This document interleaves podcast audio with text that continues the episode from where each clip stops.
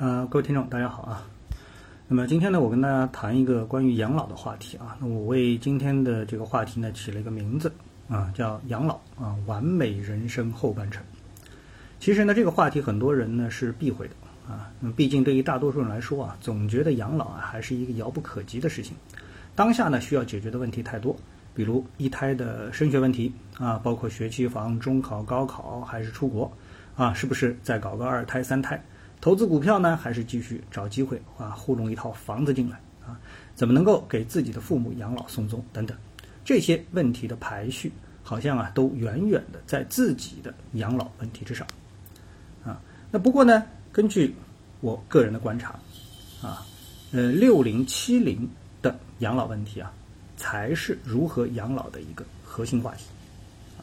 那我相信啊，虽然没有把养老的这个问题啊时刻放在心上，但是呢，三五好友饭后茶余还是会聊一聊退休了之后干什么啊？干不动的时候，哎，怎么办？是不是几个好朋友住在一起，共享一个保姆加司机等等？那么这样的一个养老方案。那么为什么说六零七零是养老的主力军呢？那么因为啊，这是承前启后的一代。那么他们的上一代呢，经历了这个改革开放前啊中国最穷苦的一个阶段，消费观念呢是极其的保守啊，不客气的说啊，几乎人人啊都是格朗台。那么对他们而言，无论退休工资有多高，还是积蓄是如何的丰厚，但是呢，从养老消费的观念上来说，大部分啊还是处于这个养儿防老啊、养儿养老的这么一个阶段。啊，对他们这个年龄段的人来说，子女的投资是非常成功的。他们的子女给他们带来了财富的突进，以及现实意义上的孝道的延续。啊，但是他们对自己其实并不是这个呃非常的啊这个舍得花钱啊。那么正如很多人分析的啊，那个他们的一代啊，承继的是农业社会农民的思路惯性，养孩子养男孩。啊，就是无偿的劳动力给整个家庭带来生产力，但是后面这一代啊，我说主要就是六零七零，不管是主观上的是这个是主动还是被动啊，养孩子基本上公认已经是一种不求回报的投资行为，是一种公益行为。从经济效益上而言，养孩子是没有回报的一件事情。那么正是基于这种无私的想法啊，对于自身的养老啊，比起老一辈，消费观念上开始了快步与国际接轨的这样一种状态。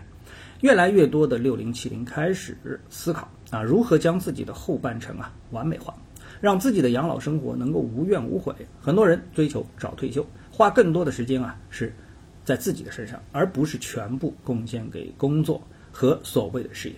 当这种状态延续到一定阶段的时候，那么是在家里还是找一个养老院安度晚年，就成了必然思考的问题。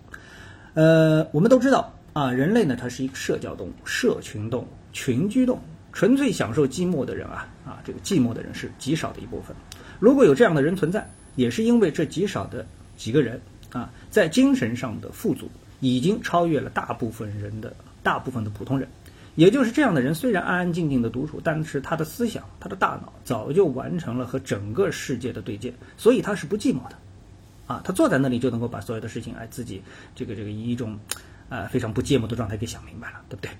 而大部分人呢是凡人，是俗人，只有在人群中啊才有安全感，特别是中国人。这就是为什么中国啊有广场舞这样一个这个这个国粹的存在啊。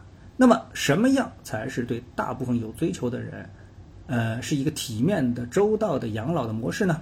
那这里呢，这个我觉得就不得不提到高端养老这样的一个话题啊。相信很多人都接触到这个高端养老这样的一个事物。啊，对于已经达到一定经济富足的人群来说，他们会觉得高端养老就是他们，就是为他们量身定做的。啊，这不是推销，不是忽悠，是实实在在的一种生活方式，是生活而不是生存。啊，这里面区别是非常之巨大的。要生活，一定需要付出一定的财务的代价。但是直白的说，对于一二线城市的适龄人群啊，起码早就这个在自由住房上获得了巨大的财富的增值。啊，不包括其他的这个财富来源啊，所以呢，只要消费观念上能跟上，钱其实不是问题。最后要回答的还是你选择生存还是选择生活的问题啊。就目前中国的经济发展来看，有能力提供对应消费人群的商业项目正在紧锣密鼓的上马，谁也不敢低估中国人的消费能力。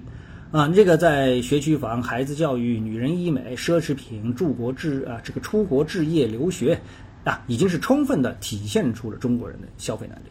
那么接下来是不是应该把钱花在自己的人生的后半程上面了呢？那么让我们呢一起来走进中国高品质养老社区啊，泰康之家，通过泰康广播剧。桑榆非晚，泰康老友记啊，这样一个广播剧来了解一下中国高端养老社区的现状，为自己的完美人生做好筹谋。